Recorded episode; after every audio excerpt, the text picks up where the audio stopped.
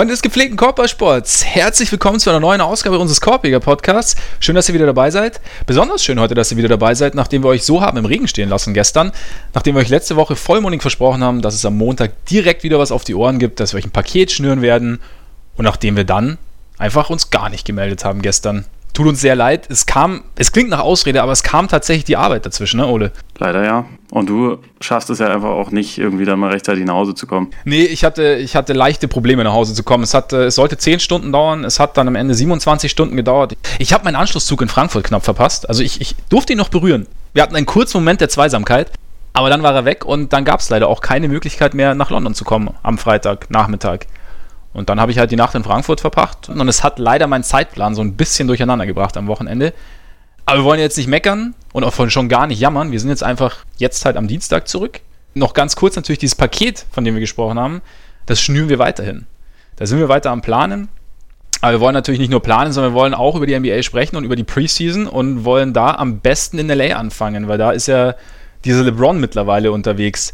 War ein bisschen ungewohnt, ihn zu sehen, oder? Im, im Lakers-Trikot. Wir haben da ja schon mal drüber geredet, aber ja. Jetzt mal so wirklich. Ja, also jetzt so mit den, mit den ersten Spielszenen. Was ich irgendwie das, das Unterhaltsamste an der ganzen Geschichte fand, war, dass sich halt wirklich alles ausschließlich auf die Lakers konzentriert hat. Also gerade auch wenn, wenn man irgendwie so bei Twitter geguckt hat, es ging halt um LeBrons Wurf, es ging um irgendwelche Aktionen von Rondo, der ja äh, jede Menge Assists gespielt hat und auch irgendwie ganz gut gespielt hat. Es wurde aber halt gar nicht darauf eingegangen, dass die Nuggets halt richtig geil gespielt haben und das Spiel, glaube ich, mit 20 Punkten Unterschied gewonnen haben. Und ja. ähm, irgendwann, das, das fand ich ganz geil, kam vom, vom Nuggets Twitter-Account dann irgendwie so eine äh, ein Bild mit der mit der Info exclusive, exclusive reported here, the Nuggets won the game, irgendwie so. Muss ich sagen, fand Sehr ich gut. gut. Aber ich meine, ja. natürlich war das irgendwie auch für uns alle das, worauf man jetzt sich erstmal konzentriert hat, wie es aussieht, wie LeBron im neuen Trikot dann, dann aussieht, wie ob es schon im ersten Spiel irgendwelche Side-Eyes in Richtung seiner Mitspieler gibt und wie, wie die Jungen so neben ihm auftreten. Also war es halt irgendwie normal, aber ich fand es mit Denver ganz lustig auf jeden Fall. Dabei haben die Jungen haben ja noch gar nicht so wirklich groß an seiner Seite gespielt, zumindest in den ersten fünf. Also die das war ja Rondo, Caldwell Pope, Ingram, McGee und LeBron. Also da war eher so die Erfahrung in Anführungszeichen wichtig. Und dieser Kuzma, ähm, Josh Hart auf der Bank, Lonzo noch gar nicht gespielt, ist ja noch nicht fit. Was ich ganz cool fand, war so dieses, also was man ja gesagt hat, sie, sie, haben ja groß angekündigt, sie wollten mehrere Playmaker oder wollten LeBron Playmaker an die, an die Seite stellen und so dieses Zusammenspiel aus Playmaker LeBron, Playmaker Rondo und dann so Secondary Playmaking fand ich eigentlich ganz cool zum zu sehen. Also da, da, da könnte, was, könnte sich was draus entwickeln. Wie siehst du das? Ja, definitiv. Also ich glaube, momentan ist es halt auch alles noch sehr in so einer Experimentierphase. Also einerseits, weil halt Ball ja. nicht dabei ist und auch, also das ist jetzt nicht ganz so wichtig wie, äh, wie Ball, aber dass zum Beispiel Mo Wagner ja auch aktuell nicht zur Verfügung steht. Ich glaube, gerade so mit der, mit der Center-Position sind sie gerade noch sehr sehr viel am Rumexperimentieren, wie das aussehen kann. Also sie probieren ja jetzt sogar Kuzma als Center aus, mhm. der, glaube 2,5 Meter fünf groß ist und nicht gerade irgendwie für Defense oder irgendwas in der Hinsicht bisher aufgefallen ist. Aber sie wollen sich das halt alles irgendwie mal anschauen und dann. Beasley auch, ne?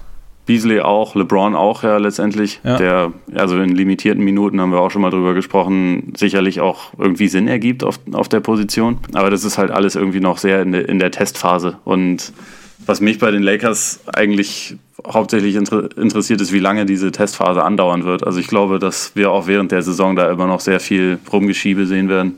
Kann ich mir auch sehr gut vorstellen. Weil die Einzelteile jetzt auf den ersten Blick jetzt irgendwie noch nicht, also es, es, es, ergibt sich nicht so dieses klare Bild, wenn man die Einzelteile sich anschaut, was jetzt da passiert und wer jetzt irgendwie wo, wo passt. Und ich glaube einfach, die Lakers, ja gut, ist auch irgendwie klar, aber es ist irgendwie halt so so, so ein spezielles Team, das man jetzt nicht an den bekannten Maßstäben messen kann und sollte. Also ich glaube, man muss da einfach, man muss da kreative Lösungen suchen und finden irgendwie. Also sowohl als jetzt Coach natürlich, aber auch jetzt so von unserer Seite aus, wenn wir uns das anschauen, einfach weil es, ja, ich meine, Shooting zum Beispiel war ja letztes Jahr schon ein Problem, wo sie nur 34,5 Prozent aus dem Feld getroffen haben, damit ziemlich weit hinten waren und jetzt haben sie auch wieder nur 32 Prozent getroffen gegen die Nuggets. Da ist halt irgendwie nicht viel. Und da wird auch jetzt, selbst wenn Lonzo fit ist, wird da ja auch nicht wahnsinnig, wahrscheinlich nicht wahnsinnig viel kommen. Also da muss man mal, aber ich bin mal gespannt, wie sie, wie sie diesen, diesen Playmaking-Faktor zu ihren Gunsten nutzen können, während der Shooting-Faktor vielleicht nicht so präsent ist. Also ob da irgendwas geht. Deswegen meine ich irgendwie nicht so an den bekannten Maßstäben messen.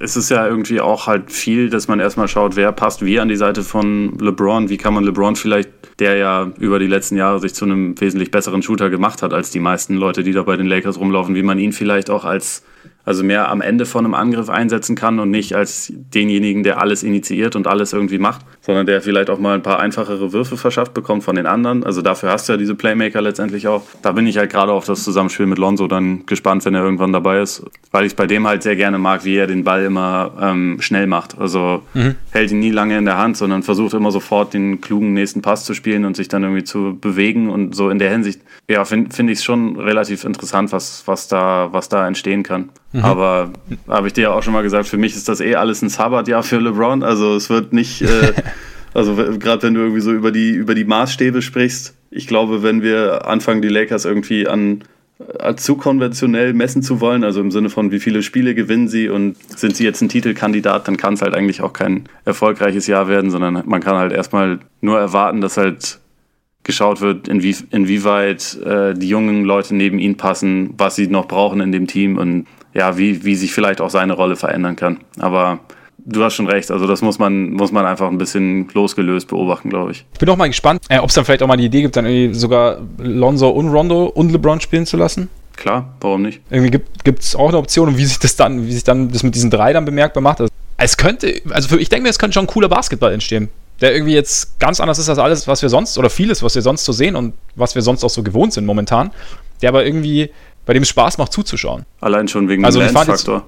Ich meine, äh, es ist ja Preseason und letztendlich ist das ja alles nicht wahnsinnig aussagekräftig, aber ich ja. fand es irgendwie schon sehr geil, dass er in den Minuten, die er gespielt hat, irgendwie direkt ein Plus-Minus von minus 28, glaube ich, hat. Das, das, das, das, hat mir irgendwie gefallen. Das sagt eigentlich. Der Defense war nicht so sein Ding, ne? Ja, und Offense ist er, ist er halt Lance, ne? Also, das ist ja. Halt für, für Sinnhaftigkeit steht er da nicht unbedingt. Nicht unbedingt. Aber er ist dabei.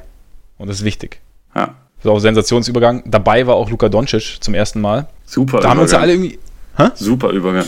Super Übergang, oder? Da, da habe ich ganz, ganz, ganz tief in die Kreativitätskiste gegriffen. Wir haben uns ja alle drauf gefreut. Also, ja, also war ja gegen Beijing Ducks noch bedingter aussagekräftig, als die Preseason eh schon bedingt aussagekräftig ist. Aber war auf jeden Fall mal ein solider Start mit 16 Punkten, 6 Rebounds und äh, drei Blocks und dem ein oder anderen Highlight-Video, das irgendwie dann auch einen Tag lang rauf und runter gespielt wurde auf Social Media. Hm, was, was mich irgendwie so ein bisschen einbremst, ist so seine körperliche Konstitution. Also er kommt mir echt sehr, sehr massig vor. Definitiv. Und sehr, sehr. Und nicht, und nicht zwingend massig aus Muskelmasse, sondern.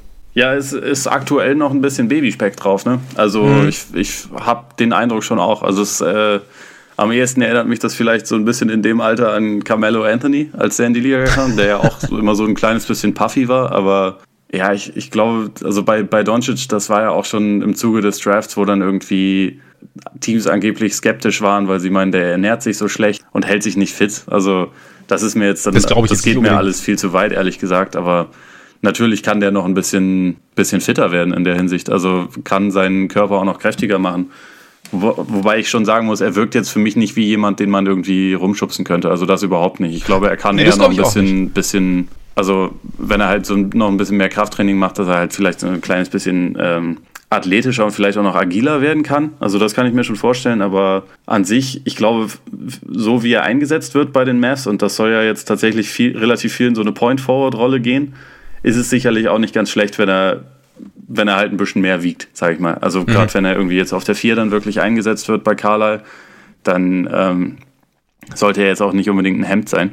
Muss die Kiste auch mal rausgehen können. Ja, genau. Genau. Er muss ja nicht aussehen wie Zach Randolph. Aber also das würde ich jetzt auch nicht behaupten, dass er das tut. Also ich glaube, ich glaube, nee, dass, nee, das er da einfach, dass, dass man das sicherlich noch ein bisschen optimieren kann. Aber er ist halt auch noch irgendwie so jung, dass das noch, äh, dass so der Körper auch noch nicht unbedingt komplett ausgebildet ist, glaube ich, in der Hinsicht. Nee, das glaube ich auch nicht. Ich war nur ein bisschen überrascht, weil ich mir gedacht hatte, dass er vielleicht dann irgendwie so Richtung Saison dann irgendwie doch sich nochmal so ein bisschen, also ich meine, es hat sich, glaube ich, zum letzten Jahr gar nicht so wahnsinnig viel verändert, aber ich hatte irgendwie gedacht, dass er vielleicht etwas durchtrainierter aussieht, wobei es ja auch Leute gibt, die durchtrainiert sind und denen man es nicht ansieht. Also das darf man ja auch nicht vergessen. Die Geschwindigkeit, also es gab ja dieses eine Video, wo er den, diesen Big Man eigentlich ziemlich alt aussehen lässt, aber es fehlt schon so ein bisschen der, also der so ihm, wo ihm dann auch so ein bisschen der Kick fehlt. Also ich finde, es war genauso, das war so ein bisschen einerseits Wasser auf die Mühlen derer, die ihn halt sau gut finden, aber andererseits auch Wassermühlen, äh, Wassermühlen, Wasser auf die Mühlen derer, die, die gewisse Bedenken haben, fand ich das Spiel. Also, weil einerseits hast du halt gesehen, was er, was er einfach für ein, für ein Skillset mitbringt und was er für eine Übersicht mitbringt und für einen Basketball-IQ und mit wie viel Finesse er spielen kann. Und andererseits war halt genau dieses Ding, okay, er ist halt einfach nicht der Schnellste. Was mich, was mich ein bisschen gestört hat, so war die, die Diskussion danach auf Twitter, dann, wo es wieder losging, ja, das war jetzt nur, war jetzt hier nur, war nur Beijing und das war, ich will erst mal sehen, wie es ist, wenn er gegen NBA Caliber Talent spielt und ja, ich weiß nicht, woher dieser Reflex darüber kommt, diesen, also ihn jetzt so, so, so runterzureden. Ich meine, jetzt ein DeAndre Ayton hat auch noch nicht gegen NBA Caliber Talent gespielt und, also. Hallo, gegen die Kings. Wobei, ja, da kommen wir, da kommen wir doch dazu, aber da hat er ja zu dem Zeitpunkt noch nicht ich weiß nicht, warum dieser Reflex so da ist. Das hat mich, hat mich überrascht, weil ich meine, das Spiel an sich war, war, war schön, ihm zuzuschauen, aber ich bin mal gespannt, wie sich das dann, wie sich, wie sich alles übersetzen lässt. Ja, ich, ich finde das bei Doncic krass. Ich finde es auch beispielsweise bei Jokic krass, wie sich einerseits immer so die eine Hype-Seite bildet und wie dann ganz schnell so der Gegenhype kommt und dann wieder der Gegen-Gegenhype und so.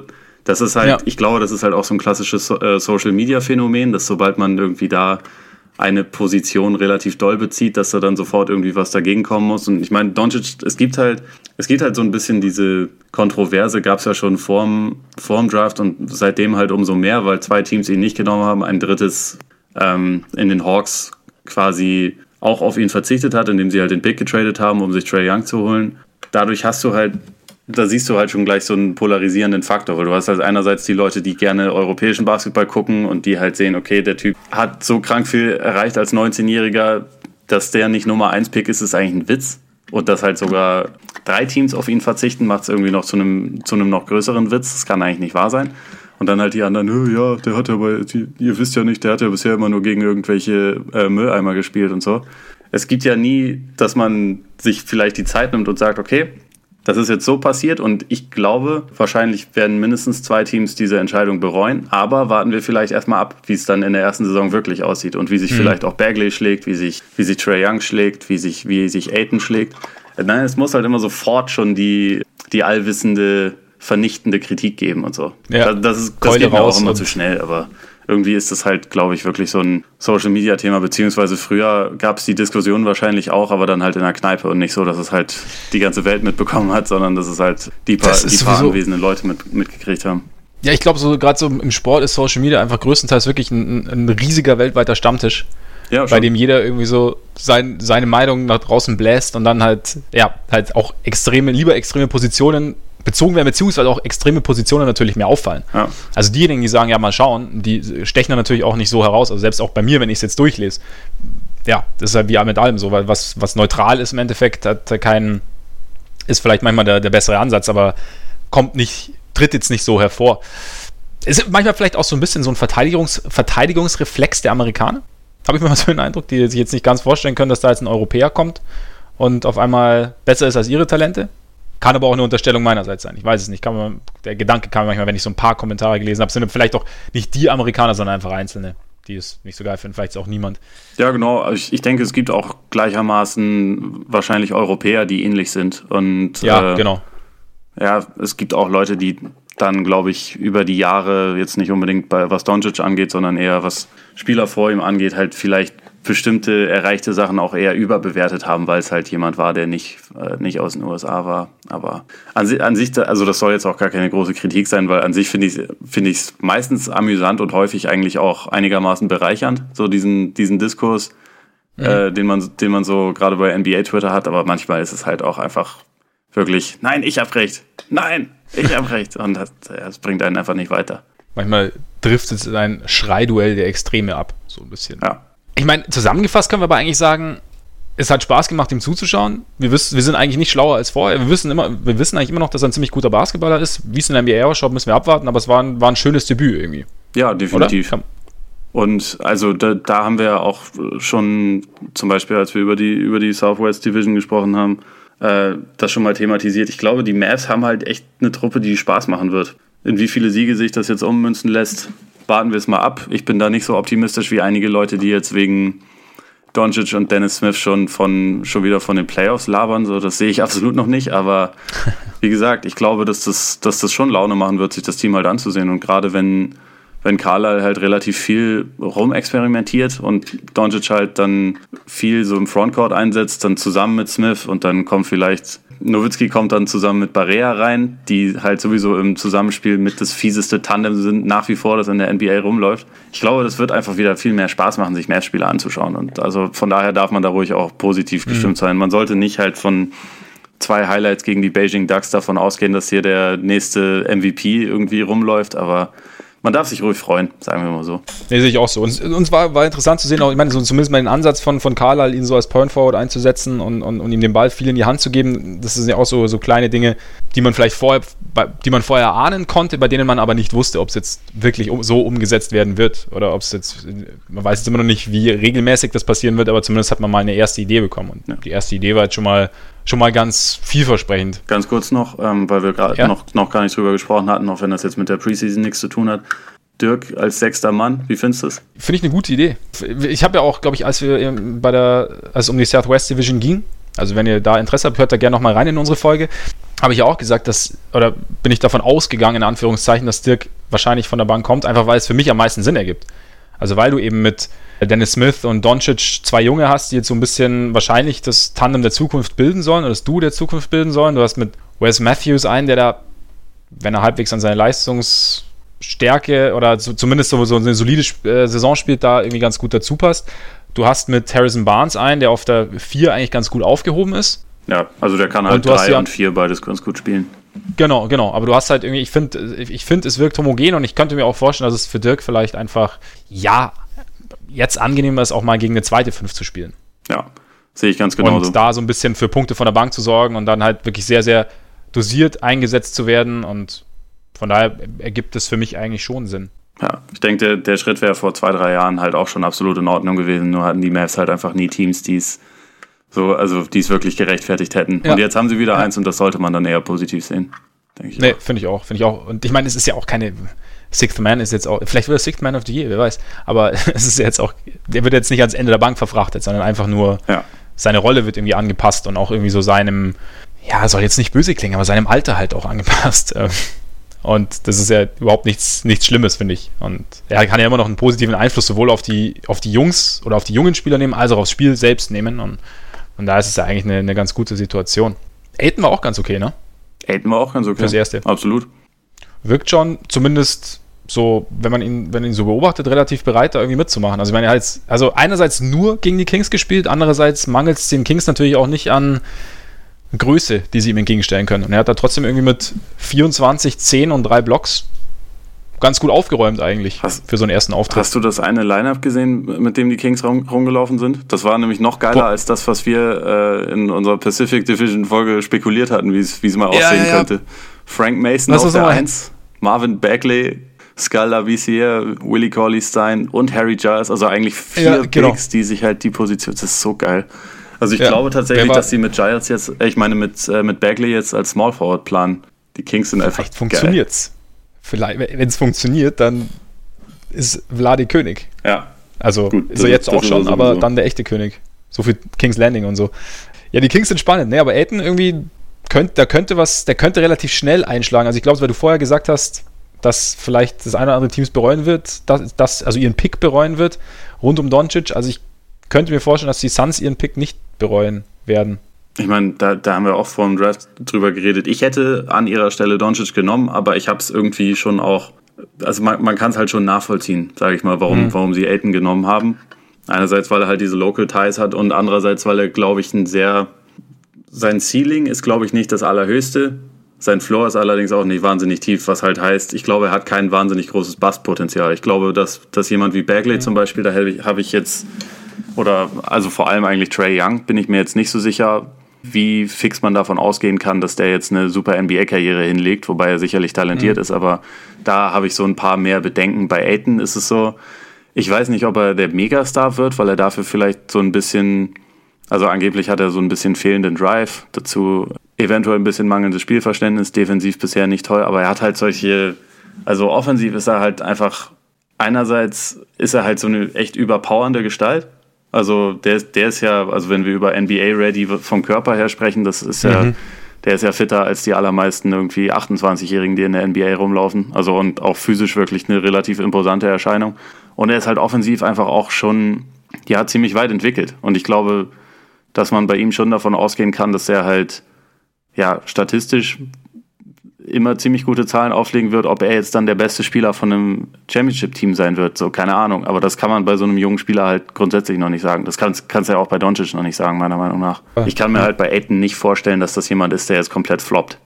Die Suns wollten halt gerne einen Big Ben haben, was ich auch, was ich auch nachvollziehen kann in dem Fall, zumal sie ja mit Booker schon einen Spieler haben, den sie eigentlich mittelfristig in so einer Art äh, James Harden-Rolle sehen. Ob er die jetzt ausfüllen kann, mhm. schauen wir mal. Aber es war in, in, jedem Fall ihr Plan und vielleicht haben sie gedacht, ja, wir brauchen jetzt da nicht noch einen, noch, noch so einen Playmaker, sondern halt eher einen Finisher. Und da ist Aiton, glaube ich, mit Sicherheit jemand, der keine, keine wahnsinnig schlechte Entscheidung ist. Nee, denke ich auch. Also ich bin gerade auch, wenn ich gerade meiner Prämisse, äh, mich bei jungen Spielern, die noch kein NBA-Spiel absolviert zu haben, auch wenn ich der gerade mal äh, komplett entgegen, mich entgegengestellt habe, indem ich gesagt habe, also ich glaube nicht, dass die Hawks äh, die, die Suns es bereuen werden.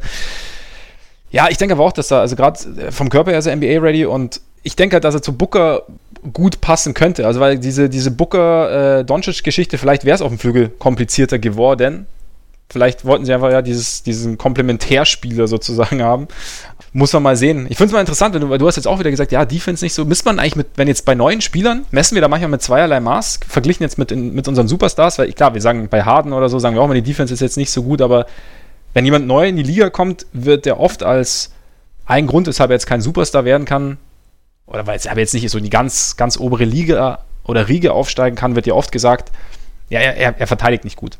Aber wir haben ja eigentlich genug Belege, dass es geht. Ja, ich würde nicht gut zu verteidigen und also an sich hast du recht, nur also wo, wo ich das jetzt ein bisschen einschränken würde, wäre halt, dass ich bei Bigs da noch ein bisschen größeren Wert drauf lege. Bigs ist ein bisschen anders, klar, das ist richtig, ja, stimmt. Ein Harden oder auch ein Booker, der noch ein wesentlich schlechterer Verteidiger ist, zum Beispiel. Natürlich wäre das schön, wenn die besser verteidigen würden. Nur das sind halt die Spieler, die auf dem Flügel mit schlechter Defense we deutlich weniger Schaden anrichten können als ein Big Man, der den Ring beschützen soll und vielleicht ja, im Idealfall auch noch was switchen soll und was übernehmen soll und Lücken füllen soll. Wenn der ein richtig schlechter Verteidiger ist, dann ist das halt noch wesentlich problematischer fürs Team. Deswegen. Aber ich meine, wir haben das Narrativ ja bei Doncic auch zum Beispiel. Ja, aber also, bei, bei Doncic ist es für mich ehrlich gesagt auch nicht das übergeordnete Thema, sondern das, was du eben gesagt hast. Es ist die Schnelligkeit und es ist so die Athletik. Und da ich habe keine Zweifel daran, dass der sich halt etablieren wird in der NBA. Nur zum Superstar-Status, da muss man halt gucken, inwieweit er mit dieser nicht, bisher nicht wahnsinnig gut ausgebildeten Schnelligkeit zurechtkommt oder ob sich da noch was machen lässt. Ich meine, Doncic ist ja jetzt bei weitem kein kleiner Spieler, aber so bei den etwas, also bei, bei Leuten, die halt mehr auf dem Flügel rumlaufen oder halt Guards, wie gesagt, da ist mir Defense zwar schon wichtig, aber nicht ganz so wichtig wie bei demjenigen, der das irgendwie zusammenhalten soll als Center. Ja, nee, es ist auf jeden Fall ein Punkt. Also beim Big Man ist, da, ist es sicher nochmal irgendwie wichtiger, gerade auch, weil er sonst, wenn er gar nicht verteidigen kann, halt irgendwann auch schwer spielbar wird. Aber ja, ist ein Punkt, aber trotzdem, ja, manchmal finde ich irgendwie, nimmt man es dann, oder weiß ich nicht, ob, ob, ob's dann, ob man sich da manchmal irgendwelche Attribute raussucht, um gewisse Dinge irgendwie zu relativieren. Nee, du hast schon recht. Also auch unter den Stars in der Liga gibt es genug schlechte Verteidiger. Und ja. äh, Carl Towns hat trotzdem gerade 190 Millionen Dollar bekommen, ohne, ein, ohne bisher ein guter Verteidiger zu sein, weil er, ja, gut, ja. muss man auch dazu sagen, gut, er ist vielleicht das größte Offensivtalent überhaupt in der Liga, deswegen, das ist dann vielleicht auch nochmal ein etwas anderes Maß als bei Aiton, aber trotzdem. Ja. Ähm, man, man, kann auch äh, ohne, ohne äh, herausragende Defense anscheinend ganz gut zurechtkommen, sagen wir mal so. Wobei du merkst natürlich auch, dass es schwierig ist bei ihm. Ja. Also, dass, also dass, dass es bei ihm schon ins Gewicht fällt, dass er, dass er defensiv solche Probleme hat. Aber wo Superstar, Markel Fultz auch auf bestem Wege. Absolut. mit seinem, hä? mit seinem perfekten Wurf, wie, wie er über den Sommer versprochen wurde. Nee, aber also war ja auch ein so ein, so, so ein großes Narrativ irgendwie der, der Wurf jetzt, wie, wie er sein wird und es sieht solide aus. Also ist jetzt immer noch keine Ausgeburt der Ästhetik, aber also er nimmt ihn mit mehr Selbstvertrauen, finde ich. Also immer noch nicht ganz, ganz flüssig, aber schon so, also er geht mehr in den Wurf und die, die, die Bewegung wirkt flüssiger. Und was ich ganz interessant fand, es gab ja auch dieses eine Video, uh, Markel Fultz trifft einen Dreier, als er, als sie den Fastbreak laufen mit Ben Simmons und er halt direkt die äußere Lane, also mit quasi mit Selbstvertrauen die äußere Lane besetzt und in die Ecke geht und dann halt auch direkt abdrückt. Klar, er war sehr, sehr offen. Aber so dieses vom Kopf her, ich meine, wir haben ja darüber gesprochen, dass er große Probleme im Kopf hatte und vom Kopf her dieses, dieses, diese Selbstverständlichkeit zu sagen, okay, wir laufen jetzt den Fastbreak, ich gehe in die Ecke und ich will da auch, ich bin bereit, den Ball da zu bekommen und ich möchte den Ball da bekommen und ich werde dann auch den Wurf nehmen. Das ist ja eigentlich schon, wenn wir diese ganze Erzählung der letzten Saison uns anschauen, eigentlich schon ein Schritt nach vorne, oder? Schritt nach vorne, ja, wobei ich es noch nicht ganz so positiv gesehen habe jetzt wie du, weil ich, ich finde, es gab jetzt über diese beiden Spiele, die er bisher absolviert hat, gab es einige richtig geile Szenen. Also, wo man halt einerseits so eine Schnelligkeit und Athletik gesehen hat. Also beispielsweise dieser Chase-Down-Block, den er hatte. Seine Court Vision ist ein paar Mal sehr schön durchgekommen, also hat einige sehr, sehr, sehr gute Pässe gespielt und auch so im Zusammenspiel mit Simmons erfreulich gut funktioniert, was, was glaube ich, für die Sixers vielleicht das allerwichtigste Zeichen ist. Mhm. Was den Wurf angeht, habe ich aber schon doch ein bisschen zögern äh, gesehen. Also im ersten Spiel hat er grundsätzlich ja, nur aus der Mitteldistanz geworfen. Und jetzt auch dieser eine Dreier, der natürlich, nachdem er in der Rookie-Saison nicht mal einen versucht hat, den er dann jetzt getroffen hat, der ist dann natürlich ein Riesenthema. Aber auch da hat er ja erst, also das war jetzt für mich keine ganz schnelle, flüssige Entscheidung, sondern er hat den Ball bekommen, dann hat ich er nochmal gedribbelt und ich meine, das war dann eine ja, saubere Bewegung, das stimmt. Für mich ist halt, okay, das ist jetzt Preseason, ein Spiel davon war sogar gegen Melbourne, da dürfte er von mir aus sogar noch, also viel, viel mehr ausprobieren, sagen wir mal so. Und das, das habe ich halt noch nicht gesehen und äh, ich weiß nicht, ob du seine Freiwürfe gesehen hast, aber da ist der Wurf schon auch echt immer noch ganz schön komisch. Er ist, er ist also der, vom perfekten Wurf ist er auf jeden Fall doch entfernt, wie, wie es sein Wurftrainer ähm, versprochen hat eigentlich. Aber ich finde gerade bei dem Wurf, den, bei diesem Dreier, den du ansprichst, ich glaube, da hat er einfach versucht, es gibt ja so diesen Rhythmus, dass man sich die, dass man sich diesen Rhythmus gönnt sozusagen. Mhm. Ich glaube, da hat er sich einfach, dadurch, dass er so offen war, hat er es einfach genommen. Also ich glaube, es war jetzt weniger Zögern als er hat quasi den, gut, es ist natürlich auch Interpretation, aber er hat sich diesen, diesen Luxus gegönnt, weil er die Zeit hatte und hat sich den, den schönen Rhythmus oder hat sich den Wurfrhythmus oder die, die Bewegung schön genommen sozusagen. Ja, also ich meine, wir wissen es, also ich glaube, wenn man gespielt hat, wenn man irgendwas umstellt, gerade beim Wurf, ist, glaube ich, das funktioniert dann in der Theorie immer relativ schön, aber dann ist natürlich in der Praxis, muss man erstmal sehen, wie gut es dann funktioniert. Also, beziehungsweise, sobald dann ein Gegenspieler da ist, ist die Bewegung auch nicht mehr ganz so schön, weil es einfach alles ein bisschen schneller gehen muss. Und ich glaube, dass da, dass ich persönlich erwarte jetzt nicht, dass er sofort ähm, einen extrem sauberen Wurf hat und dass das alles sofort extrem, auch vom, vom Kopf her extrem gut funktioniert weil einfach da, da das auch, glaube ich, eine Gewohnheitssache ist, dann halt wirklich dann im Spiel am Mann dann irgendwie abzuschließen. Aber die Bereitschaft, es zu tun und die Bereitschaft, sich auch in die Position zu bringen, also das meinte ich mhm. zum Beispiel, also, also dann, klar, wie gesagt, er hatte wahnsinnig viel Platz, aber ich glaube, dass das ein, ein, erster Schritt in die richtige Richtung ist und dass dann irgendwann auch die, ja, die Bewegung vielleicht wieder flüssiger wird. Aber es ist sicherlich noch Work in Progress, aber der nächste Schritt ist in meinen Augen schon zu erkennen. Ja, das stimmt. Also da, da, das auf jeden Fall. Ich glaube, dass es vielleicht einfach ein bisschen bisschen übertrieben war, wie viel einerseits so sein, sein ähm, Wurfcoach äh, Drew Handlin und auch der neue Sixers GM Elton Brand darüber, also schon geredet haben über den Sommer, also, mhm. also wie, wie, wie krass äh, Volz in der Hinsicht jetzt schon ist und wie super sein Wurf ist und so. Also vielleicht hätte man, hat, hat ihnen das, ihnen das nicht unbedingt einen Gefallen getan, aber ich würde schon auf jeden Fall auch sagen, dass es so wirkt, als hätte er, äh, als hätte er da auf jeden Fall über den Sommer einen Schritt nach vorne gemacht. Und dann, ja. dann hast du halt auch gleich wieder wirklich den Eindruck, dass da bei den Sixers doch nochmal eine, noch eine weitere Stufe der, der Evolution irgendwie da ist. Also wenn er diese, diese Fähigkeiten dauerhaft zeigen kann und halt den Wurf stabilisiert. Weil es gibt schon Gründe, dass er damals der so ohne Zweifel der Nummer 1 Pick war in einem Draft, wo mhm. auch einige noch ganz andere äh, gute Spieler dabei waren. Also ich glaube auch, dass da das auch so ein bisschen das ist, worauf die Sixers bauen und dass da durchaus was, was möglich ist. Mal schauen, wie es dann auch im Zusammenhang. Hat es für Reddit, glaube ich, gespielt, ja. oder? Oder für Reddit gestartet mal? Ja. Ob das dann wirklich die Dauerlösung ist oder wie sie es dann machen? Ja, ich meine, im Endeffekt muss man ja auch sehen, das ist ja jetzt eigentlich seine erste richtige Saison. Ja. Also das, was der letzte Saison war, so mal spielen, dann mal wieder nicht spielen oder lang, lang gar nicht und dann mal rein, mal raus, waren erste Erfahrungen, die ihm jetzt sicherlich helfen, aber so zur, zur Bewertung kann man, glaube ich, erst das, was jetzt passiert, irgendwie heranziehen. Ja, ich glaube auch. Ich glaube auch, er, er selber würde gerne dieses eine Jahr einfach äh, komplett vergessen, weil das mental auch mit Sicherheit nicht einfach war. Je schneller er irgendwie da rauskommt und sich halt irgendwie neue neue Erfahrungen schafft, desto besser. Andererseits ja eben genau, wenn er da rausgekommen ist, dann hast du auch erstmal einiges durchgemacht quasi und bist dann vielleicht mental dann hinterher gefestigter. Aber da ist jetzt wieder der Hobbypsychologe am Werk. Wir sollten vielleicht nochmal kurz nach Minnesota schauen. Da ist nämlich genau gar nichts passiert seit äh, Donnerstag. Ja. Abgesehen davon, dass Jimmy Butler ein bisschen frustriert ist, weil er so den Eindruck hat, dass die Wolves gar nicht richtig versuchen, ihn zu traden. Obwohl er nicht beim Team ist, obwohl er beim Media Day nicht war, obwohl er nicht mit dem Team trainiert. Also ich muss gestehen, wenn ich höre, dass sie oder bei Trade-Gesprächen mit den Sixers Ben Simmons fordern, drängt sich bei mir auch so ein bisschen der Eindruck auf, dass der, der Antrieb, einen Trade wirklich einzuführen, nicht ganz so riesig ja, ist. Ja, schockierend, oder? Also, ja. dass Thibodeau nicht alles dafür tut, seinen Lieblingsspieler loszuwerden. Also ist also seinen Zweitlieblingsspieler nach Luol Deng. Kann man kaum kaum nachvollziehen, aber ich meine, die Situation ist halt für alle Beteiligten schon echt übel. Also, äh, was heißt übel? Aber, also ich meine, ich verstehe die Wolves auch. Ich meine, was sollen sie machen? Sie haben vor einem Jahr haben sie viel für ihn geopfert. Und den Finisher. Jetzt Sie haben den Finisher, ja komm, äh, das okay, ist eine so, sehr traurige Geschichte. Tut mir leid. Das, ist, das hat mich ein bisschen aus dem Konzept gebracht. Ja, nimm, nimm, nimm dir ruhig eine Pause, das okay. Ja. Das war, das war herzlos von mir. So, geht wieder. Ähm, sie haben viel für ihn geopfert und jetzt ein Jahr später sagt er, er will gehen. Und natürlich wollen sie ihn jetzt nicht ohne Gegenwert verlieren, sprich ihn im Sommer ziehen lassen. Aber ich finde es schön, dass du genau jetzt die Wolfsmütze aufsetzt. Toll. Ich, jetzt, jetzt komme ich, ich gar nicht mehr weiter. Nee, aber sie sind, zeigen. das finde ich, das ich gut. Das finde ich gut. Nee, aber also sie sind, sie können ihn nicht einfach so ziehen lassen. Aber ich meine, sein, sein Wert ist natürlich extremst gesund. Ja, ich meine, die anderen Dadurch, Teams wissen das natürlich auch, ne? Also wie, wie, ja. wie verheerend die Situation ist. Und dann kommt halt, also wenn, wenn Miami sich meldet und sagt, ja gut, Winslow vielleicht und wollte nicht vielleicht auch Whiteside haben, aber Richardson, oh nee, das ist dann schon, das ist schon zu viel. Ich meine, da hätte ich jetzt an Minnesotas Stelle auch nicht unbedingt Bock drauf, das, das durchzuwinken.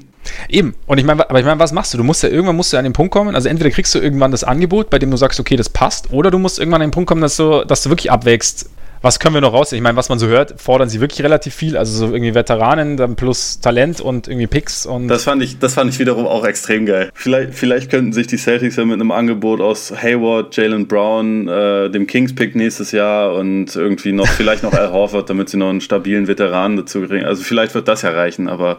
Aber jetzt, aber jetzt mal ganz kurz, wollen Sie alles oder wollen Sie so, so viel wie möglich? Na, Sie wollten, also bei diesem ursprünglichen Bericht hieß es, dass sie eine Kombination daraus haben wollen. Also im Idealfall mit mhm. allen, äh, allen Aspekten. Was natürlich einfach absolut, absolut bizarrer Schwachsinn ist, aber so ja. denkt man natürlich, wenn man äh, um, um seinen Job coacht nächste Saison letztendlich. Ja, absolut. Ich meine, klar, es kommt dazu, dass äh, Thibodeau da so viel wie möglich, er braucht so viel Talent wie möglich, um sich so gut wie möglich zu präsentieren mit dem Team. Problem ist natürlich auch, dass Butler durch, durch die Art und Weise, wie die ganze Sache abläuft, natürlich seinen Wert irgendwie auch gesenkt hat. Also auch dadurch, dass er diese Liste veröffentlicht hat. Also die Teams sehen jetzt, dass er, ja, ich weiß jetzt nicht, wie sinnvoll es ist, dann nicht, nicht beim Training Camp dabei zu sein, nicht mitzutrainieren, aber die Teams sehen jetzt, dass er schon bereit ist, einen gewissen Schritt zu gehen, um seinen, seinen Willen in Anführungszeichen durchzusetzen. Und es kann natürlich schon sein, dass Teams, die jetzt davon ausgehen, dass er jetzt nicht zwingend verlängert, nächsten Sommer das Jahr abgeschreckt, sondern einfach nicht bereit sind, dieses Risiko einzugehen, zu sagen, okay, wir spielen quasi bei ihm vor sozusagen oder stellen uns bei ihm vor eine Saison lang und vielleicht bleibt er ja dann, sondern dass sie sagen, okay, wenn wir nicht wissen, dass er bleibt oder wenn wir keine Garantie haben, dass er bleibt, dann wollen wir jetzt nichts opfern, zumindest nichts, was uns halbwegs wichtig ist. Also irgendwie ist es halt eine total, es ist eine, eine Situation, aus der man, glaube ich, wahnsinnig schwer rauskommt. Und zumal es natürlich vielleicht auch gar nicht so blöd gewesen wäre, wenn man unbedingt weg will, das Ganze ein bisschen früher anzuleiern. Aber das haben wir ja letzte Woche schon gesagt. Also auch, wir haben auch gesagt, weshalb das vielleicht nicht, weshalb es vielleicht nicht passiert ist. Aber Boah, ja, ich bin echt gespannt. Ich hoffe halt einfach, dass irgendwann die Meldung kommt, okay, irgendjemand hat jetzt irgendwie das Angebot abgegeben, das gepasst hat und das ist dann irgendwie, weil das, ich finde immer solche, solche Geschichten, das ist halt irgendwie immer so ein bisschen, bisschen traurig irgendwie für alle Beteiligten. Es, es, hat, es wirft dann immer so ein schlechtes Licht, das es vielleicht gar nicht werfen müsste oder ich weiß auch nicht. Es ist so ist immer so ein bisschen frustrierend irgendwie. Ja, ich, also ich frage mich vor allem auch, wenn sich das jetzt nicht bis zum Saisonstart auflöst, was, was Butler dann macht. Also ob er sich dann auf einmal doch irgendwie wieder beim Team meldet und sagt, hey, dann zocke ich jetzt halt, mir ist langweilig.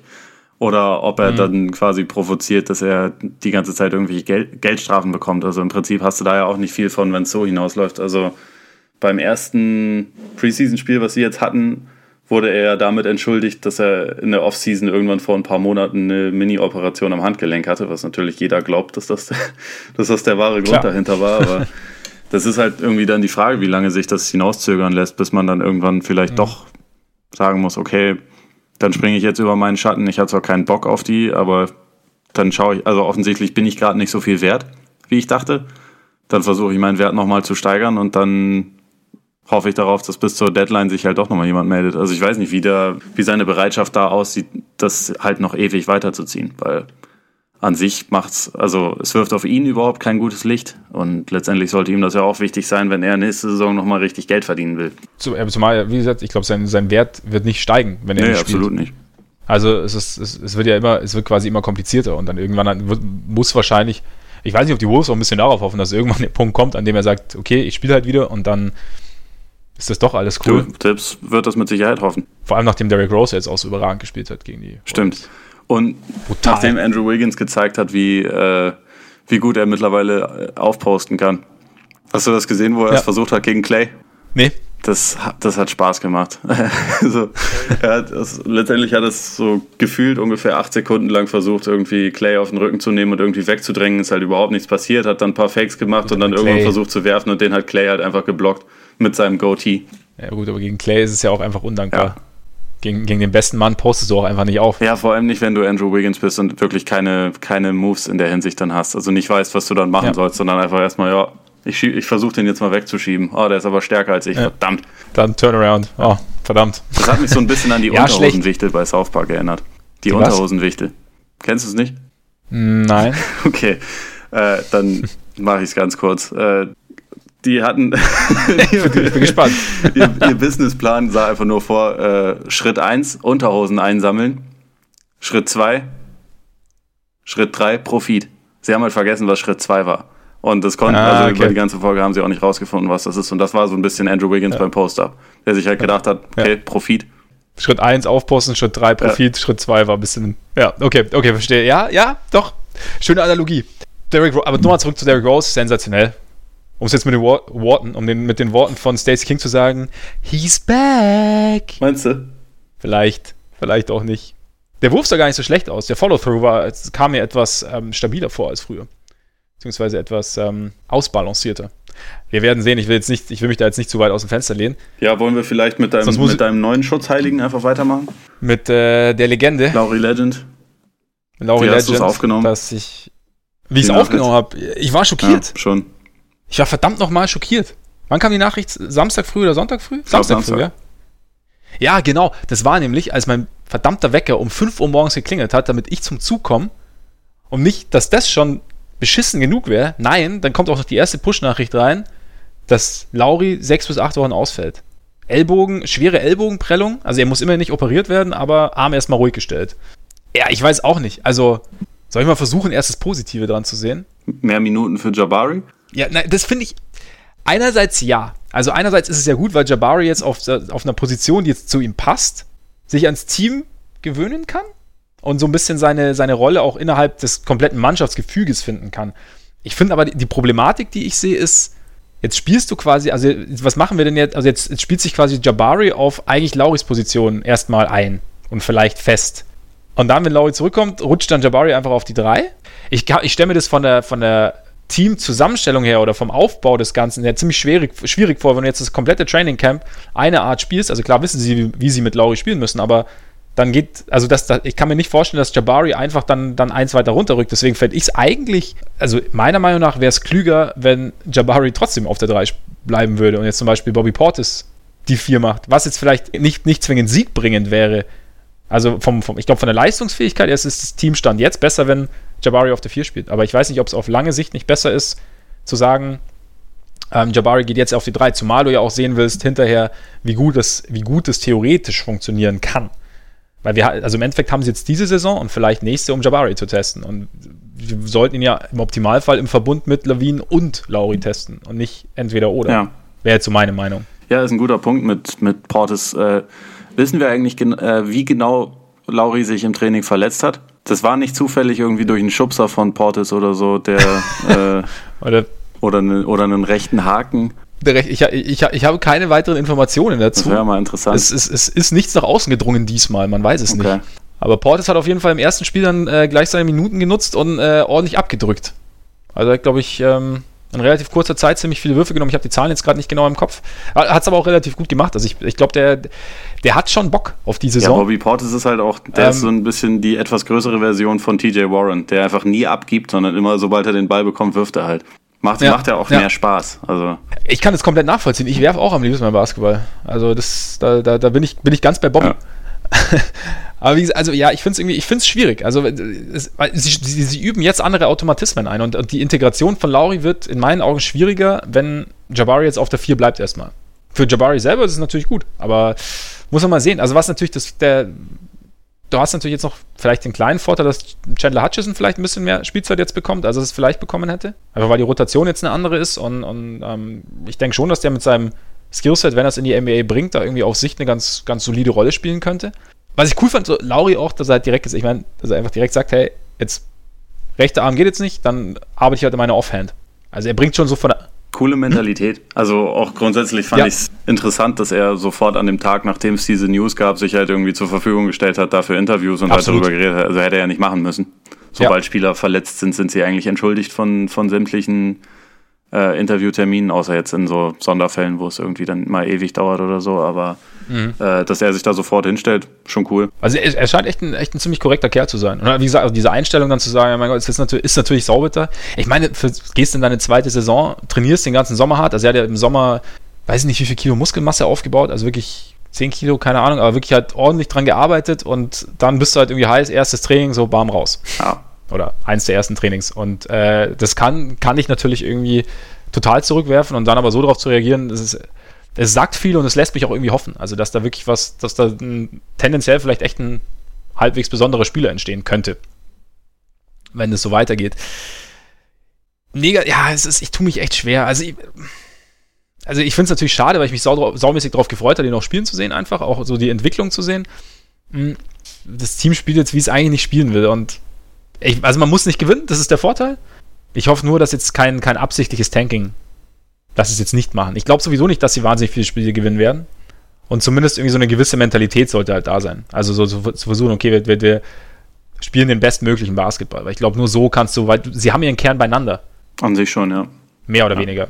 Und dieser Kern braucht irgendwie, hat ja Zach Levine auch gesagt auf der ersten Pressekonferenz, sie wollen diese Basis legen und ich glaube, du brauchst halt irgendwie, das Team muss sich jetzt halbwegs einspielen. Mein Gott, ich hätte auch gerne einen guten Draft-Pick, aber ich weiß nicht, was jetzt wertvoller ist. Also ich kann es, aber ich würde, also ein aktives Tanking fände ich jetzt, glaube ich, wäre in meinen Augen jetzt vielleicht der falsche Weg. Also wie gesagt, ich glaube sowieso nicht, dass sie da, gerade wenn es Lauri so lang fehlt, irgendwie da oben mit reinkommen. Ja, ich glaube, ich glaube, absichtlich aber, tanken brauchen sie sowieso nicht. Sie, es wird, es wird nee. schon auch so genug Niederlagen geben und äh, man kann, man kann natürliches Tanking die, quasi Spielzeit, die sie haben, auch trotzdem, glaube ich, konstruktiv nutzen.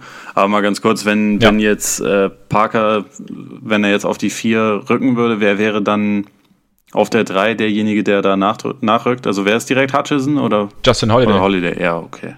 Holiday. Ja, dann will ich auch lieber ja. Parker auf der drei sehen. Justin Holiday haben wir letzte Saison genug sinnlose Würfe nehmen sehen. Das, das muss nicht ja. noch weitergehen.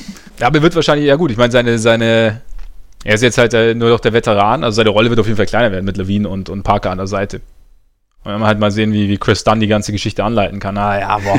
Jetzt wird er, wird er Schade, direkt wieder excited. Jetzt wird er direkt wieder excited. Merk schon. Ja, ja. MVP. Du hast angeregt, du würdest gern darüber diskutieren, ob dieser ganze Award eigentlich so, wie er momentan vergeben wird und in den letzten Jahren vergeben würde, sinnvoll ist. Ja, oder ist. beziehungsweise wie, wie wir ihn für uns definieren weil wir das gelegentlich mhm. äh, während der Saison mal drüber reden werden. Ja. Und von daher, ich, ich finde es halt irgendwie einen nach wie vor relativ faszinierenden Award, weil es halt keine, keine echten Kriterien dafür gibt und weil jeder ihn für jeder irgendwie seine eigene Definition davon hat und schaut, was er jetzt gerade wichtiger findet. Und wir auch über die letzten Jahre ja mehrfach dann Sachen haben, worüber, und, worüber wir uns letztendlich ein bisschen aufgeregt haben, wie zum Beispiel halt 2017 mit, mit Westbrook, wo wir beide absolut keine Fans der Entscheidung waren. Dann grundsätzlich, also was ich einerseits absolut verstehen kann, weil es in den jeweiligen Saisons für sich Sinn ergeben hat, was aber andererseits auch Quatsch ist, ist, dass halt LeBron zum Beispiel den seit 2013 nicht mehr gewonnen hat, obwohl er in diesem Zeitraum immer der beste Spieler der Liga war. Deswegen ja, würde es mich grundsätzlich mal interessieren, wenn du jetzt irgendwie eine Formel aufstellen würdest, wonach du deine Entscheidung triffst, wie, wie würde das ungefähr aussehen? Eine Formel, nach der ich meine Entscheidung treffen würde. Also ich finde so die, die, die grundsätzliche Idee zu sagen, es ist der wertvollste Spieler, finde ich eigentlich schon ganz gut. Also eben nicht so, weil wenn wir zum Beispiel, wenn du sagst, LeBron hat seit, seit, seit 2013 nicht mehr gewonnen, also wenn wir immer nur den besten Spieler nehmen würden, dann wäre es einfach zu einseitig. Und ich glaube, dass der, dass der Ansatz des Ganzen, und den finde ich auch richtig, ist, da irgendwie eine gewisse Vielfältigkeit reinzubringen und gewisse spezielle Leistungen zu honorieren. Also ich also ich finde es ich find's nicht einfach, da irgendwie eine, eine, eine richtige, eine richtige, konsequente Formel ähm, ähm, zu finden. Also ich denke, also Teamerfolg ist für mich schon sehr, sehr wichtig. Also klar gibt es Spieler, die nicht in der richtigen, nicht in der richtigen Situation für sich sind. Also nehmen wir jetzt mal Anthony Davis, der jetzt zum Beispiel einfach extrem gut ist, aber halt die letzten Jahre, wo es einfach nicht so richtig gepasst hat, der trotzdem in einer Konversation war. Oder Janis, der in einer schweren Konstellation war mit, mit Coaches in den letzten Jahren. Aber ich denke, um den Award des wertvollsten Spielers der Liga zu bekommen, musst du auch einen gewissen Erfolg gehabt haben. Und der Erfolg kann für mich, kann für mich eigentlich nur sein, dass du, dass du dein Team zu einem der Besten gemacht hast. Ist es für mich nicht, also es ist, ist dann, dann doch noch so dieser ultimative Erfolg, der dann irgendwie so eine, so eine Rolle spielen sollte. Ich finde die letzten Jahre gar nicht so schlimm, ehrlich gesagt, weil ich finde, man konnte alles verargumentieren. Ja, ja, absolut. Weißt du, also das, das, das, meine ich auch. Deswegen, ich fand es individuell in jeder Saison äh, eigentlich absolut richtig, dass LeBron den Award nicht bekommen hat.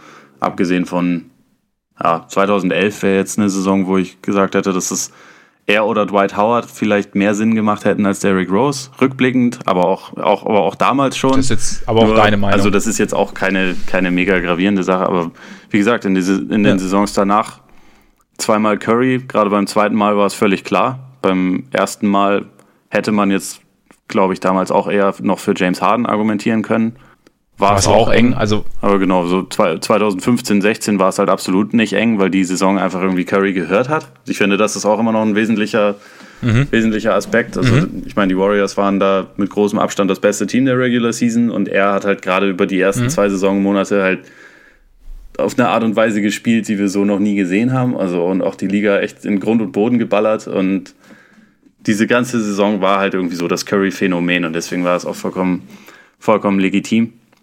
Aber ich, ich, ich tue mich immer so ein bisschen damit schwer, irgendwie so die Parameter zu finden. Und du hast aber, du hast aber recht, dass es über die letzten Jahre jetzt nicht mega gravierend war. Also ich bin vorhin für, einen, für eine Geschichte, die ich gerade schreibe, auf die Saison 1975, 76 gestoßen, wo Kareem Abdul-Jabbar für die. Lakers MVP wurde und die die Playoffs verpasst haben. Also es gab schon es gab schon auch noch mal an, äh, ganz andere Fälle als jetzt irgendwie Westbrook, der mit ja. einem mittelmäßigen Team MVP wurde. Aber trotzdem, ich meine, da hast du auch so einen Punkt, da gehört ihm ja irgendwie auch die Saison. Ja. Westbrook durch seinen Triple-Double, also seine Triple-Double-Geschichte. Also ich glaube, die, die, ich glaub, dieser Vielfältigkeitsgedanke und irgendwie besondere individuelle Leistungen zu krönen, zu honorieren, ist, glaube ich, schon sehr, sehr zentral für die ganze Sache. Und ich glaube, das macht, ist, ist vielleicht aber auch die Schwierigkeit, weil sich das einfach schwer messen lässt, weil du vorher nicht weißt, was jetzt die besondere ja, ich glaube, Leistung das findet auch die, also deswegen hält die NBA das ja auch bewusst so offen. Also deswegen, die, ja. es ist ja für sie natürlich positiv, wenn da so viel drüber diskutiert wird und auch Leute da einigermaßen emotional drüber, drüber diskutieren und viel Energie da reinstecken. Letztendlich, die, die NBA kann das ja nur freuen. Aber, also von daher gibt es halt dann so eine ja. Wischiwaschi-Definition, die letztendlich einfach nur heißt, man muss, ich glaube, mindestens mindestens 70 Prozent, glaube ich, der Spiele seiner Mannschaft absolviert haben, dann ist man qualifiziert. Das ist das einzige mhm. Kriterium. Also okay. ansonsten kannst du halt im Prinzip, ja, kannst es dir halt komplett selber überlegen, wen, wen du jetzt gerade irgendwie da am besten findest. Ja, eben. Und ich, meine, ich selber finde auch so die, die, die Argumentation, bester Spieler, bestes Team, würde ich jetzt auch nicht immer nehmen, aber ich finde trotzdem, es hat eine gewisse Legitimation, einfach weil also ich meine, wenn du der beste Spieler dieses Teams bist, dann machst du, dann bist du ja der zentrale Punkt, weshalb dieses Team das Beste, das Beste der, der Liga ist. Und dann, damit hast du ja auch schon einen gewissen Wert. Aber ja, ich glaube, du hast schon recht, dass das bewusst offen gehalten ist, dass man von Jahr zu Jahr halt immer verargumentieren kann, oder die, die Entscheidung immer verargumentieren kann. Aber hast du irgendwie so einen Ansatz, wo du sagst, okay, das wäre jetzt für dich wirklich so ein, so ein zentraler Punkt, der unbedingt rein müsste, bei dem du sagst, okay, der muss halt, das, das muss ein Kriterium sein?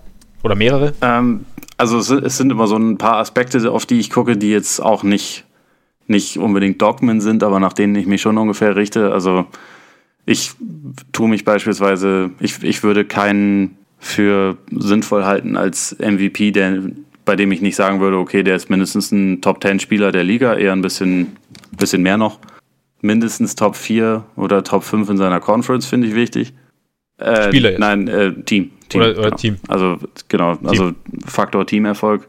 Dann schon auch irgendwie ja, also wenn man jetzt irgendwie so die besten Spieler einer Saison sich anschauen würde, wen, wen man davon dann in den, in den Playoffs in einer Serie am liebsten hätte, das ist dann halt der Aspekt, der die letzten Jahre eigentlich immer für LeBron gesprochen hat. Aber es ist halt auch nicht der entscheidende, sondern es ist ein Aspekt.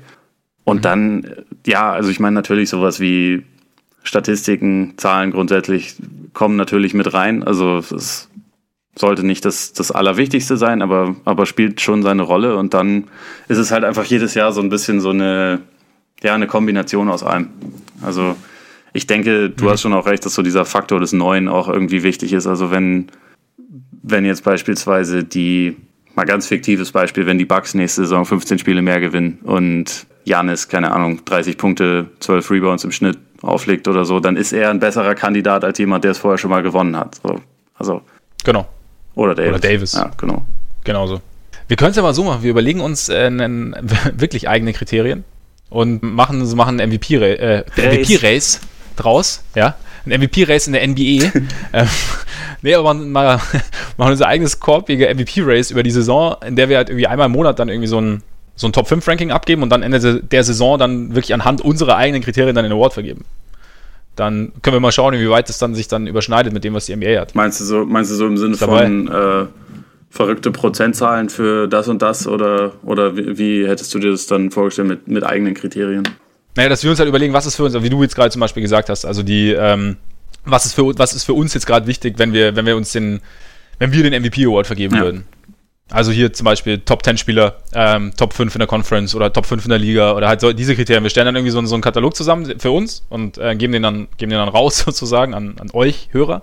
Und dann wird halt, gibt es halt monatliche Updates, die wir dann vielleicht auch zur Diskussion stellen könnten oder so. Und dann am Ende der Saison wird dann der Award vergeben. Klingt gut. Machen wir. Machen wir? Gut. Dann wird vielleicht, vielleicht aber auch nicht das gleiche rauskommen wie in Vegas. Die haben nämlich auch ihre Odds heraus. Regelmäßig. Und da ist momentan LeBron vorne. Wäre auch irgendwie wieder neu. Also LeBron bei neuem, neuem Team plus lang nicht gewesen. Aber irgendwie dann, auch fast unvorstellbar, oder? Ja, weil da wäre der Faktor Teamerfolg, dann könnte ich mir vorstellen, einfach würde dann eine zu kleine Rolle spielen vielleicht. Also wer weiß. Außerdem passt das nicht zu meinem äh, Sabbatjahr-Narrativ und von daher kann das schon überhaupt nicht stimmen. Das stimmt, dann kann es dann kann's gar nicht sein. Dann kann es gar nicht sein. Das ist LeBron bei uns schon ja. mal raus auf jeden Fall. Und danach Davis, Janis, Harden, Kawhi. Ja. Und ich glaube, Davis und Janis gleich auch von der Quote her. Ne? Da sind wir wieder beim Neuen ja. dann irgendwie.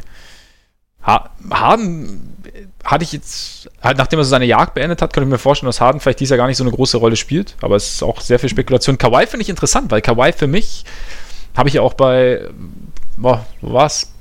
Zur Atlantic Division, glaube ich, gesagt, dass ich bei Kawhi einfach, bei unserer Folge, dass ich da einfach sehen will, wie er dieses Jahr weggesteckt hat. Also es kann sein, dass Kawhi jetzt quasi in, nach dem ersten Saisonmonat bei mir vorne wieder dabei ist, weil vom Potenzial her natürlich immer noch ein Top-5-Spieler ist. Aber Stand jetzt einfach weiß ich nicht, wie er jetzt wieder reinkommt. Ja, finde ich aber, also das ist, also ich, glaube ich, ich glaube, das ist ein guter Value-Pick, weil ähm, die Quoten sind für, für einen Spieler seiner Klasse an sich, an sich gut, also für denjenigen, der drauf wettet, weil man, man kriegt noch ganz gut was raus. Es ist einfach sehr viel Potenzial da, weil die Raptors sind halt einfach ein ziemlich gutes Team. Ich glaube, sie sind momentan auch eher ein bisschen unterschätzt, wenn man sich das so äh, im Großen und Ganzen anschaut, dass halt wesentlich mehr über, also im Osten mehr über die Celtics und eigentlich auch mehr über die Sixers gesprochen wird und im Westen, gut, über die Warriors eh, aber auch über, über Houston, natürlich die Lakers und so sehr, sehr viel gesprochen wird. Und ich glaube, die Raptors, mhm. die haben schon auch das Potenzial dazu, eine richtig, richtig gute Saison zu spielen. Und wenn, wenn man da halt dann Kawhi in der Verfassung von vor zwei Jahren sieht, was natürlich nicht, nicht garantiert ist, aber also wenn man das sehen sollte, dann, dann sieht diese MVP-Werte ziemlich gut aus. Also zumal er ihn auch Auf jeden Fall. gewonnen also, hat und ein gewisses Narrativ hat, weil du hast ihn halt ein Jahr nicht gesehen. Also das, das gehört bei den Kriterien natürlich auch noch irgendwie dazu, dass es irgendwie ein, äh, eine Geschichte gibt, die das erzählt gewissermaßen. Na definitiv. Also ich sehe es jetzt auch nicht als ausgeschlossen an. Ich finde es nur jetzt, dass er jetzt schon in den Top 5 ist. Also einfach sowas, was die Wahrscheinlichkeit angeht, Hätte ich, sagen wir so, hätte, wär, wäre jetzt bei mir noch nicht, aber wie gesagt, kann schnell passieren. Was wären jetzt so deine Top 5? Stand jetzt einfach so, wenn du jetzt mal einfach so den, den anschaust, wer könnte den MVP Award wirklich von der NBA-Bereich bekommen nächstes also Jahr? Also tatsächlich, Davis und Janis habe ich auch weit oben. Also ich glaube, ich glaube Janis mhm. auf 1, weil ich glaube, in seiner Conference wird er eher ein paar mehr Siege einfahren können als Davis mit den Pelicans. Also beziehungsweise eher so Heimvorteil-Level anpeilen können. Ja, ich würde, ich würde Kawhi, glaube ich, sogar wirklich in die Top 5 packen, wobei ich nicht genau weiß, an welche Position. Im Westen ist es dann grundsätzlich schon wieder ein bisschen schwieriger. Durant macht sich halt mittlerweile echt, der tut sich halt gar keinen Gefallen mehr mit seinem Gesabbel über auch über individuelle Awards, die er ja eh nicht mehr kriegen wird, weil, äh, weil niemand ja. irgendwie einen Warrior wählen würde und bla. Deswegen, also an sich wäre das, wäre das so ein Kandidat, wo ich sagen würde, wahrscheinlich ist er irgendwie Top 3, Top 4, aber sagen wir mal, da ich keine Lust mehr hätte, für ihn zu stimmen, egal wie gut die Saison ist, die er spielt, äh, sehen das wahrscheinlich auch noch andere Leute so und wir wollen ja realistisch bleiben. Von daher ist es gar nicht mal so einfach. Ich meine, die Celtics sind, glaube ich, zu, zu tief, als dass ich da sagen würde, es macht Sinn, da einen rauszupicken. Also ja, aber da bin ich mir nicht sicher zum Beispiel. Also da könnte ich mir schon auch vorstellen, dass wenn jetzt, wenn jetzt Kyrie die, die, die Anführerrolle noch, noch intensiver einnimmt und dieses Team noch besser anleitet, also quasi oder halt noch besser führt und auch die Statistiken stimmen, weil ich meine, er, er bekommt natürlich auch für, für das, was er so macht, bekommt er natürlich auch mehr Freiraum durch, durch die Haywoods und äh, die Tatums und Browns und so. Also da für mich wäre vielleicht also und, und dann am Ende, wer weiß, ich meine, wenn die, wenn die Celtics irgendwie durch den Osten pflügen, könnte ich mir schon vorstellen, dass da was, was gehen könnte. Schon, nur. Außerdem hat er sich jetzt entschuldigt. das stimmt. Da haben wir das Narrativ für die Saison, ja, in der, genau, in der ja, genau, Kyrie genau. wieder ja, klar denken konnte. Er kam zur Vernunft und dann. Nee, also es, es kann schon sein. Ich glaube halt, dass ihm dieser statistische Aspekt eher fehlen wird. Also ich glaube nicht, dass er halt. Möglich 27 und 8 oder sowas sehe ich von ihm halt einfach nicht, dass das passieren wird, weil dafür, glaube ich, zu viele Scorer in dem Team sind und er auch, er, er ist ja schon einer, der jetzt nicht unbedingt in jedem Spiel darauf geht, so ich hole jetzt für mich das Maximum heraus, mhm. sondern eher, eher sich auch mal bewusst zurücknimmt, was jetzt häufig Sinn macht, nicht unbedingt immer Sinn macht, aber also er hebt sich ja irgendwie schon seine, seine besten Scoring-Leistungen zum Beispiel hebt er sich ja für besondere Anlässe auf. Letzte Saison hat er, glaube ich, 24 im Schnitt gemacht und da war das Team noch nicht so tief besetzt, wie es jetzt ist. Also weil halt einfach Hayward gefehlt hat. Und Brown, Tatum halt zum ersten Mal wirklich in, in großen Rollen waren. Und ich, ich glaube halt einfach nicht, dass er dieses, dieses statistische Resümee haben wird, dass halt so Leute mhm. wie Davis, oder Janis liefern werden. Ich kann mir auch zum Beispiel vor, vorstellen, dass Joel Embiid vielleicht noch jemand ist, den man da, den man da erwähnen könnte. Wobei es natürlich bei ihm sehr davon abhängt, wie viele fitte Spiele er absolvieren kann. Aber so als schon absolut das Herzstück von den Sixers. Ja, ob die Sixers dann hoch genug sind dann im Osten auch. Also weißt du, so, wenn sie jetzt an drei im Osten reinkommen, ist irgendwie, ist, also dann haben sie es nicht geschafft, quasi einen, einen von den beiden Favoriten hinter sich zu lassen und dass sie den Rest hinter sich lassen, ist dann so, jetzt überspitzt formuliert dann irgendwie selbstverständlich.